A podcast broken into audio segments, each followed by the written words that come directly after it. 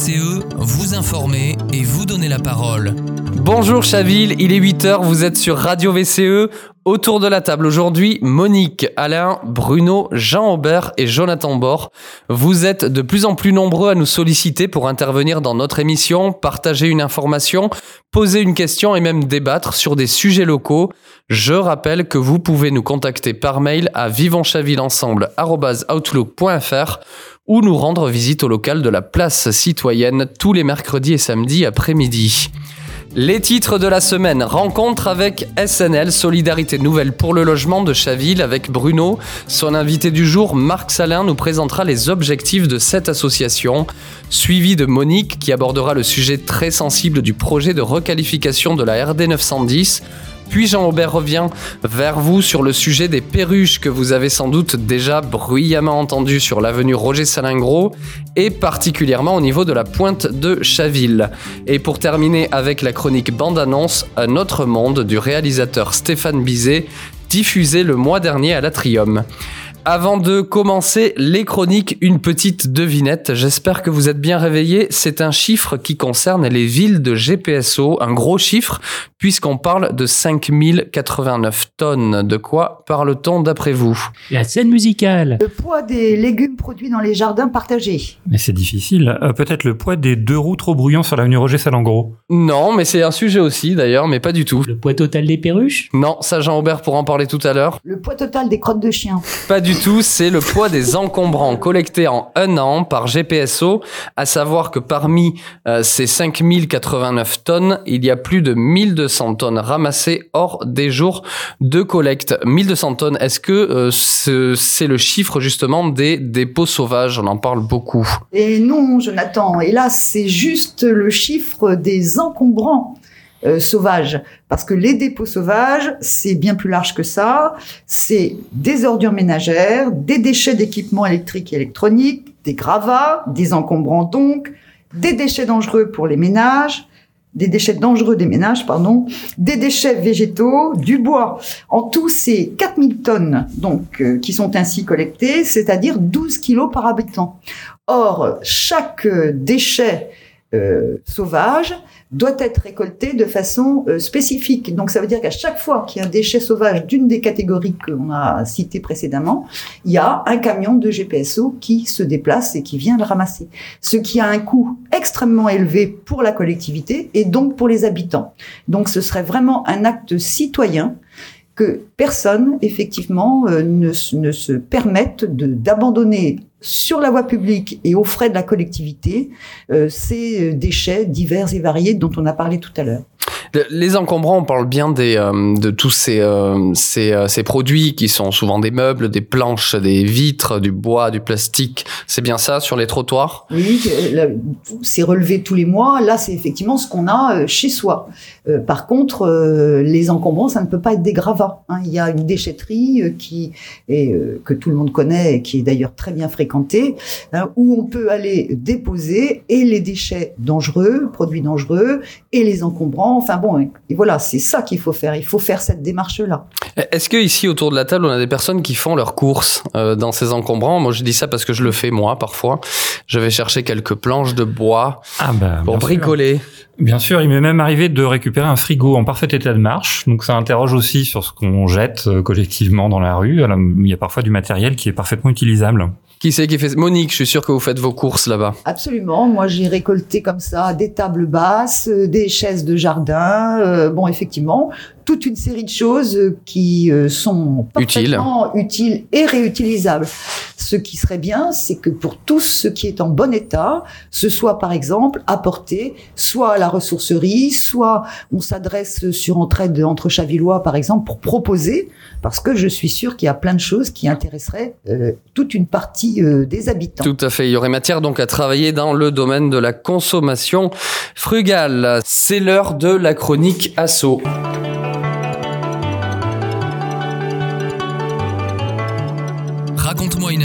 Avec Bruno Caillé. Bonjour Monique, tu remplaces aujourd'hui Bruno pour l'interview de notre invité du jour qui représente l'association Solidarité Nouvelle pour le logement. Bonjour Jonathan, bonjour Marc.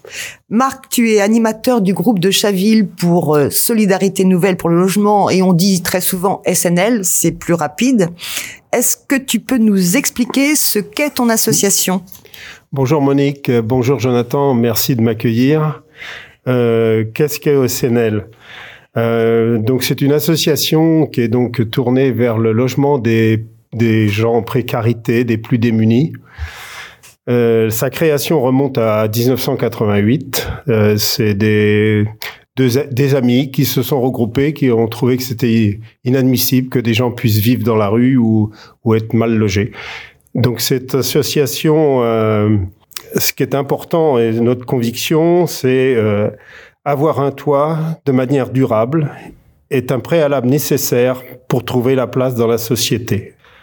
Actuellement, les millions de mal logés, 4 millions de mal logés, dont 1 million d'eux en Île-de-France, vivent dans des logements précaires, souvent surpeuplés, indignes et à la rue. SNL loge des personnes en grande précarité dans des logements temporaires que nous appelons passerelles. Est-ce que tu peux nous donner le bilan de SNL Comment euh, concrètement euh, votre association s'organise mm. en Ile-de-France, peut-être dans le 92 et surtout euh, sur Chaville? Alors, euh, depuis sa création, donc SNL a créé des logements sur l'ensemble des départements de l'Île-de-France. Euh, chaque département, dans chaque département, il y a une association avec euh, un président, quoi, une, et des salariés. Actuellement, l'association gère à peu près 1300 logements sur l'île de France et accueille à peu près donc 3000, euh, autour de 3000 personnes par an dans ces logements. Alors donc euh, l'organisation, il y a sept structures départementales et le siège qui se situe place des Fêtes à Paris. Donc, euh, sur, Chaville, l'association, son siège est à, pour, euh, pardon, SNL 92, euh, Haute-Seine. Le siège se trouve à Nanterre et nous avons 19 groupes locaux sur chaque, sur chaque, sur 19 communes du département. Euh, actuellement, donc le SNL 92 gère 70 logements à peu près et nous créons environ 4 à 5 logements par an. Euh, donc, le groupe local de Sillery de Chaville a été créé en 2006 grâce à toujours des, citoyens volontaires et aussi grâce à l'aide de la mairie à l'époque qui a mis à disposition un petit pavillon au, pavé des gardes. Donc actuellement le, sur Chaville, nous avons neuf logements. Effectivement, bon, c'est intéressant, mais comment ton association crée-t-elle des logements? Alors, le principe de la création de logements, bah, il y, a beaucoup de, il y a, disons, deux, deux ou trois possibilités. La première possibilité qui est assez extraordinaire, c'est qu'il y a des gens, des particuliers, qui nous confient un logement pour, euh, pour une durée donnée, soit un logement en bon état, dans ce cas-là, on fait un bail euh, classique euh, avec, le, avec, donc la personne euh, ne reçoit pas de loyer. Hein, la personne qui nous prête ce logement ne reçoit pas de loyer. C'est vraiment une aide ponctuelle pendant 10, 6 ans, 10 ans, 12 ans, etc. La deuxième, deuxième chose, c'est le logement avec un bail, ce qu'on appelle la réhabilitation. C'est-à-dire que c'est un logement qui est en mauvais état que nous confie une personne. Et là, nous allons le rénover et, le, et, le, et signer un bail à réhabilitation, s'appelle, pour au minimum 15 ans. Voilà. Ensuite, la personne pourra reprendre son logement euh, en bon état. Et la dernière chose, c'est qui est tout de même le parc le plus important, nous achetons. Nous achetons des logements en pleine propriété. Donc, euh, pour faire tout ça, ben, on a besoin d'argent, c'est sûr, comme tout, toute association. Donc, on fait appel au public, hein, et puis on fait appel aux aides d'État et départementales, régionales, pour arriver à, à, clôturer notre budget, notre investissement. Donc, euh, les besoins pour continuer euh, cette, euh, cet engagement qui est vraiment effectivement fantastique et extrêmement important parce que comme tu l'as dit tout à l'heure, c'est pas possible d'accepter qu'il y ait des gens qui n'aient pas de quoi se loger. Euh, ton association, enfin, et votre groupe local, de quoi a-t-il besoin concrètement? Alors, il faut savoir que les familles que nous accueillons, ou les pas, même ça peut être une personne seule, mais hein, c'est beaucoup des familles, hein, souvent des mamans euh, avec enfants, hein, malheureusement. Euh, donc, euh, pour accompagner chaque famille, il y a deux bénévoles et un travailleur social salarié de l'association. Donc, chaque fois qu'on crée un logement, il nous faut deux bénévoles supplémentaires. Donc, euh, actuellement, nous avons 18 bénévoles, donc, et nous avons 9 logements.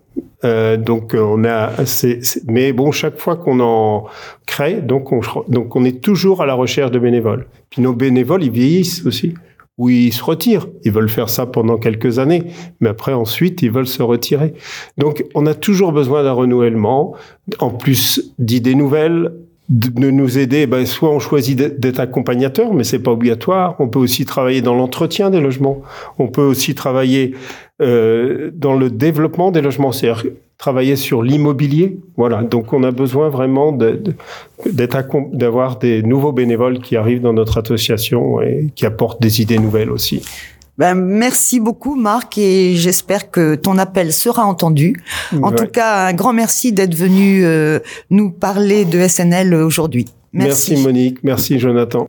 Merci Monique, merci Marc Salin pour votre message. Je rappelle que vous êtes animateur de SNL Chaville. Revenez quand vous voulez et vous l'avez entendu, engagez-vous dans cette association qui a besoin de vous. 55,5 millions d'euros, c'est la somme que va dépenser le département pour la requalification de la RD 910. Monique Couteau vous en parle tout de suite.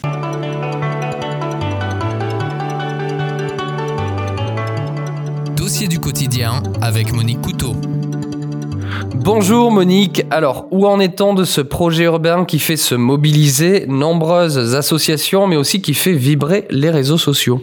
Bonjour Jonathan. Bah, effectivement, c'est un sujet qui va impacter euh, la vie des Chavillois euh, pendant euh, plusieurs mois. On verra le calendrier puisque ça doit se dérouler de 2022 à 2025 par section successive hein, sur la RD 910.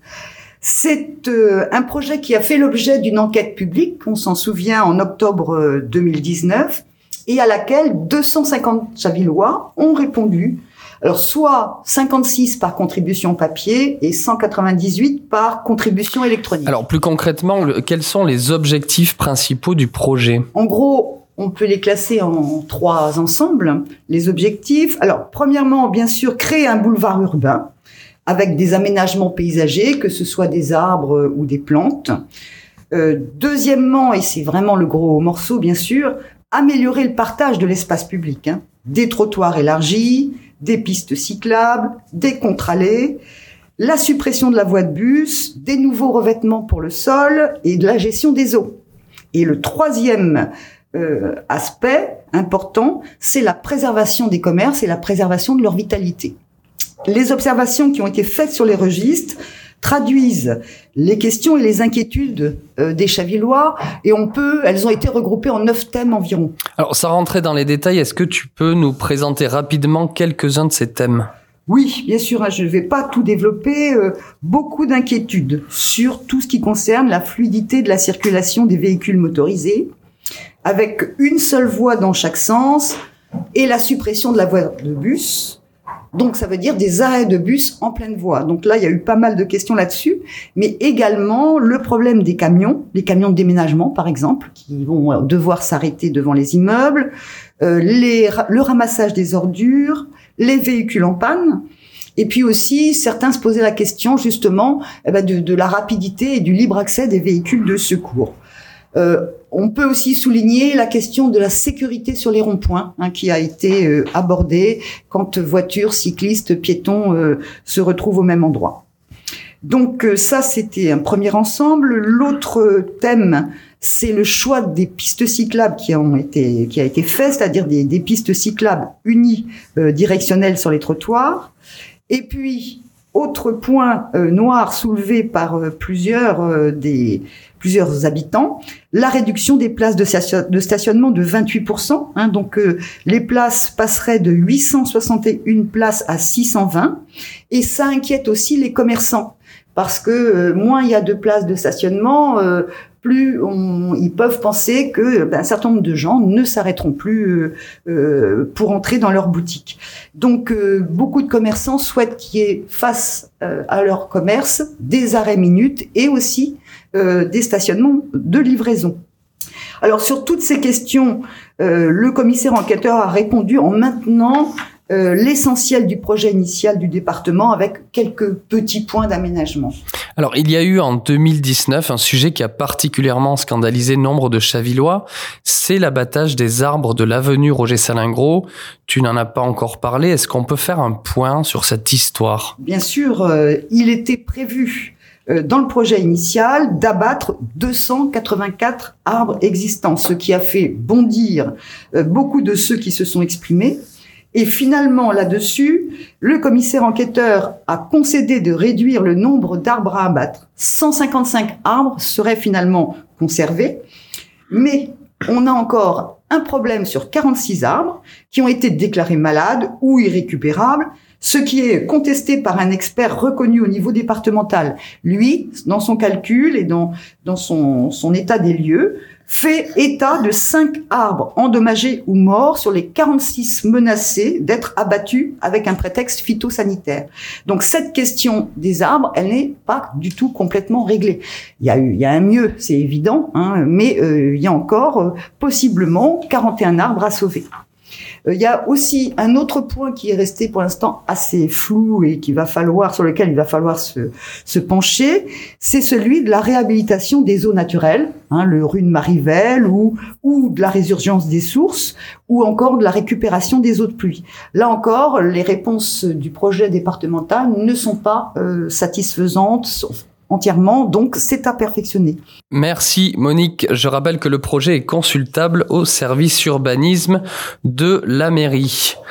Les perruches à Chaville avec Jean Aubert, il en parle tout de suite.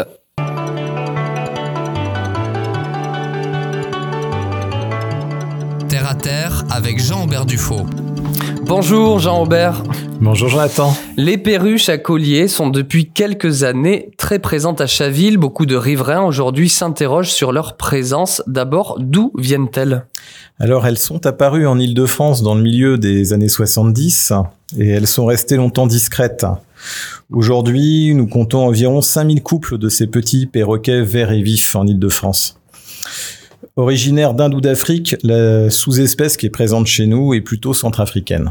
Et ces, ces oiseaux qui semblent pourtant très dociles jouissent d'une mauvaise réputation, née avant tout des cris perçants et peu mélodieux qu'elles lancent à longueur de journée. Rassurez-vous, l'ensemble des études faites, fruit de nombreuses années d'observations et de statistiques, démontrent que les colonies familiales de perruches que l'on peut observer ci et là à proximité des villes n'ont absolument aucun impact négatif sur les autres espèces. Au contraire, la présence des perruches, elle semble bénéfique pour les petits passereaux avec qui elles partagent volontiers les mangeoires en hiver en les défendant face à des corvidés isolés. Alors d'après le, fruit de plusieurs années d'observation sur le domaine national de Saint-Cloud, j'ai pu moi-même constater que leur présence semble favoriser celle de prédateurs tels que l'épervier ou le faucon cresserelle au printemps. En effet, j'ai assisté à plusieurs scènes de prédation. La perruche qui entre désormais volontiers dans le régime alimentaire de certains rapaces a donc désormais trouvé sa place dans la chaîne écologique. Pourtant, certaines personnes ont tendance à coller encore aux perruches l'étiquette de nuisible. Hélas, euh, mais elles ne le sont pas.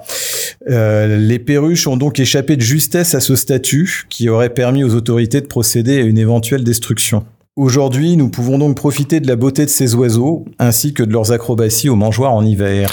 Je sais que l'on peut aussi croiser en animalerie des perruches à collier. Est-ce que c'est un animal domestique? En France, la perruche, elle n'a pas de statut spécifique. Elle est toujours autorisée en tant qu'animal de compagnie. Euh, Saviez-vous que certaines perruches à collier en captivité peuvent apprendre jusqu'à environ 200 mots? Elles sont capables de s'exprimer à travers euh, des phrases très simples ainsi que de résoudre des problèmes relativement complexes, euh, d'utiliser des outils. C'est une espèce désormais classée sédentaire et non plus importée. Donc elle est dotée d'une grande intelligence, elle est très attachante, mais elle mérite qu'on y prête vraiment attention. Merci Jean-Aubert, c'est au tour de la chronique bande-annonce.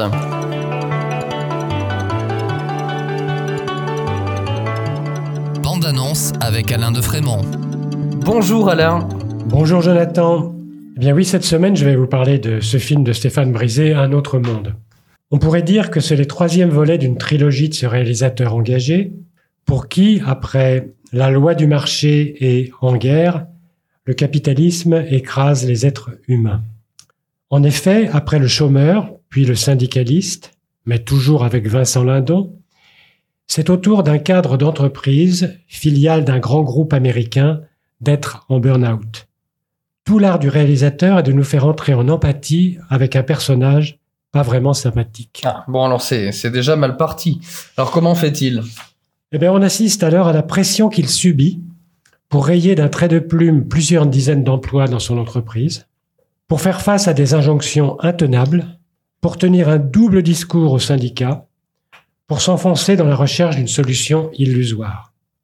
Les scènes à l'intérieur de l'entreprise sont absolument glaçantes, notamment grâce à Marie Drucker, qui ici crève l'écran. Mais à mon sens, les quelques moments concernant sa vie de couple et les difficultés que rencontre son fils ne sont pas aussi poignantes et ralentissent la dramaturgie. Et sans vouloir déflorer la fin du film, on reste sidéré par la lettre que Vincent Lindon écrit dans la dernière scène. Donc si le film vous a plu, je vous conseille les deux films susnommés de Stéphane Brisé, La loi du marché et En guerre, qui de mon point de vue sont un peu moins aboutis et dans des genres différents. Les très beaux films de Stéphane Brisé, Mademoiselle Chambon et Quelques heures de printemps, toujours avec Vincent Lindon, qui est toujours aussi remarquable dans les réalisations de Stéphane Brisé. À la semaine prochaine. Merci Alain, c'est la fin de cette émission. Vous souhaitez prendre le micro, aborder un sujet ou tout simplement nous soutenir, contactez l'association citoyenne Vivons Chaville Ensemble. Retrouvez toutes nos infos, nos émissions sur Facebook, sur notre Jean-Aubert qui à côté de moi, sur notre site internet vce-asso.fr et sur toutes les plateformes de podcast. En attendant, on se retrouve la semaine prochaine avec de nouveaux sujets qui vous concernent. C'était Jonathan de Nuit sur Radio. VCE. Radio VCE, vous informer et vous donner la parole.